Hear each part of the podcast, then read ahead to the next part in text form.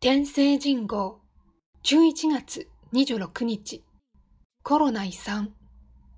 政府が全世帯に配ったいわゆるアベノマスクと思わぬところで再開した福島県立博物館の倉庫だ。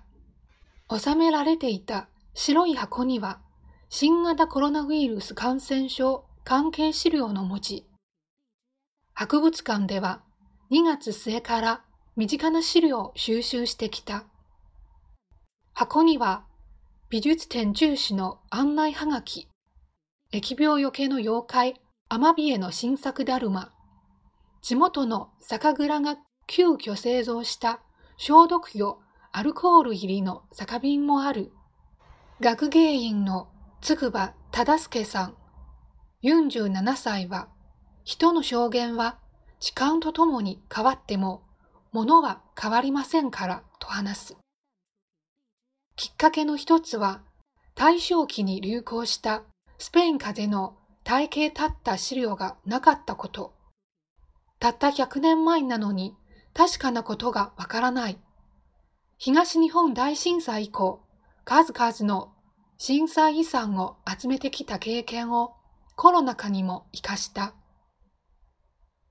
直ちにコロナ帰化店を開く予定はない。100年後、200年後、あるいはもっと先の人が分析できるように、今はいろいろと残しておくことが必要です。同じような取り組みは他の博物館や大学でも進む。実を言えば、筆者にも捨てられない一枚のチラシがある。春の緊急事態宣言のさなか、近所のスーパーが配ったものだ。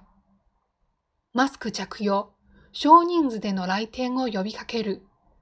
今見ても、あの頃の店員さんたちの疲れ切った表情が浮かぶ。歴史とは明確にされた経験であると、米詩人ローウィルは記した。物が鮮明に伝える時代の空気、私たちの経験は一石二隻後のコロナ回顧展でどう語られるのだろう。